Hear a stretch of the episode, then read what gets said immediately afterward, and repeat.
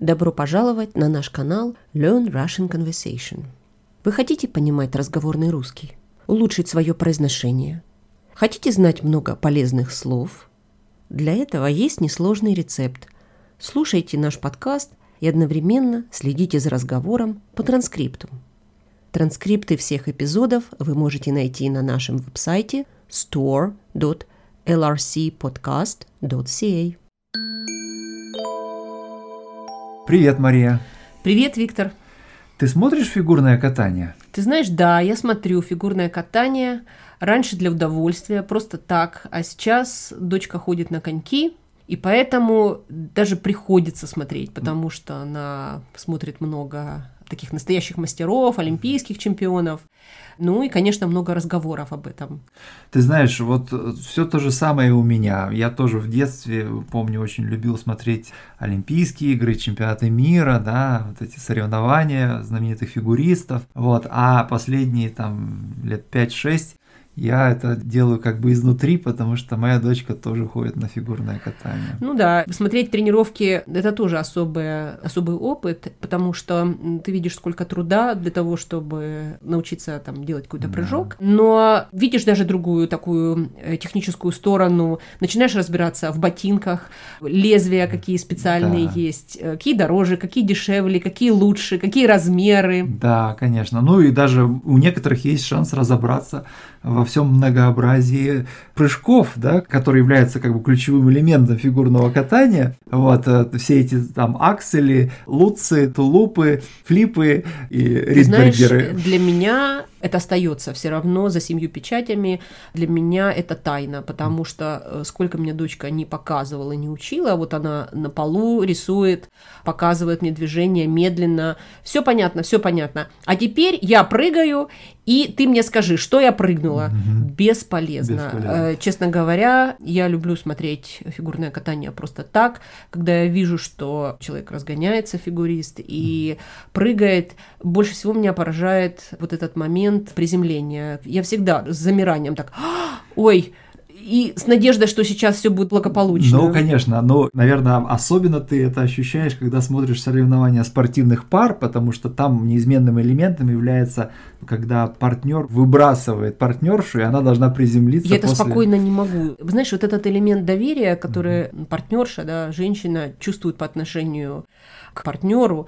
Я не уверена, что я могла бы кому-то вот так доверить себя бросить. Хотя я понимаю, что, конечно, ну тренировки и это все э, вне льда, то, что называется сухие тренировки, да? Да, да. И очень много происходит тренировок на полу, в спортивном зале. Бегать нужно, конечно, ну, потому да. что сердце, и ты тренировать себя можешь вне льда, конечно. Ну, конечно, да. Ну и кроме того, они просто так много падают, что, в общем, они умеют приземляться так, чтобы с минимальными потерями, да, если даже если не удался прыжок. Ты знаешь, вот. ну вот они, дети начинают когда кататься, они сначала катаются в шлемах, пока они еще не умеют держаться на коньках. Безусловно, развивается чувство равновесия. Вот балансировать теперь, конечно, они через 5-6 лет могут фантастически. Но когда моя дочка достигла уровня какого-то, когда сказали, все достаточно, она уже умеет, и нужно снять шлем, я это, честно говоря, не могла спокойно пережить. Мне казалось, что вот она сейчас просто упадет и разобьется. Это большой вызов для моей нервной системы. Ну да, да, не, ну, конечно, я могу сказать, что в сравнении со мной моя дочка просто-напросто спортсменка, да, я там в лучшем случае физкультурник какой-нибудь там, да, вот, но что меня привлекает в фигурном катании, так это то, что это не просто спорт, да, что это не, не просто выработка каких-то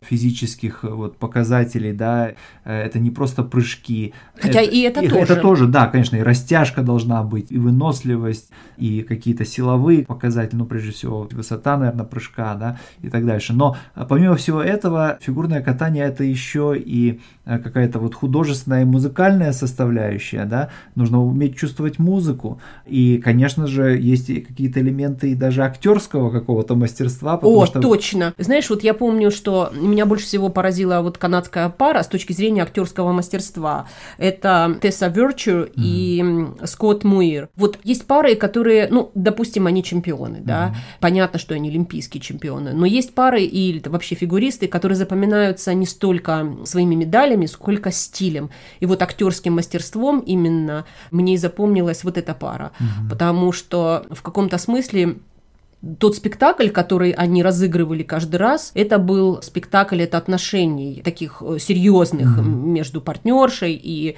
и партнером, и красиво, конечно, все это было эффектно и со спортивной точки зрения. Но я знаю, что насколько зрители были разочарованы, когда узнали, когда они открыто об этом говорили, что мы не состоим ни в каких отношениях. Ну, да. Это наша представление, ну, да. это наша игра актерская, угу. это наш спектакль. Да.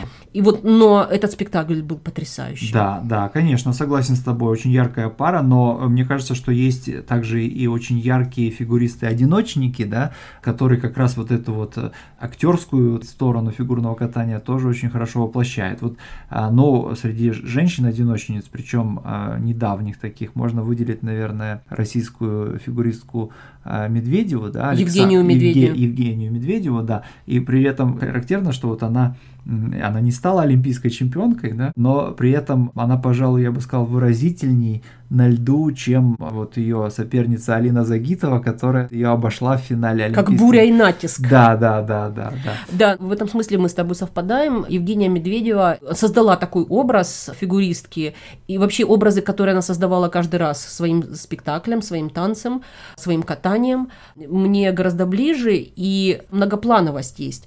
То есть, кроме самого танца, есть какой-то такой более глубокий смысл, соответствие музыки катанию. Да, я, mm-hmm. я тоже в этом смысле Евгению Медведеву ставлю высоко. Да. Ну а кроме того, конечно, это очень эмоциональный вид спорта, да, потому что здесь не только вот в плане создания каких-то художественных образов на льду, но и в плане соперничества, да, и в истории фигурного катания немало а, историй вот такого как бы соперничества, и опять же, если говорить о таких о более недавних временах, то можно вспомнить о таких знаменитых опять же, российских э, фигуристах-одиночниках, как Алексей Ягудин и Евгений Плющенко, которые были заклятые соперники, да? Да, да, да. Да, я с тобой согласна. Конечно, Плющенко известен mm-hmm. тем, что у него вот эти четвертные прыжки mm-hmm. великолепные.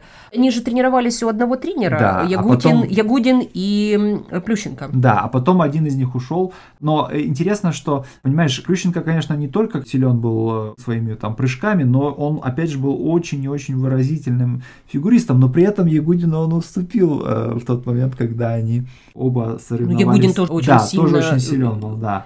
Они соревновались в финале Олимпиады Солт-Лейк-Сити в 2002 году, и Ягудин победил. Да, ну вот знаешь, когда дети ходят на фигурное катание, гораздо больше понимаешь, сколько труда туда вложено. И сколько денег. Да, это все очень дорого. Очень дорого, да. Ну, ну пока. Ну пока. Вы слушали Learn Russian Conversation.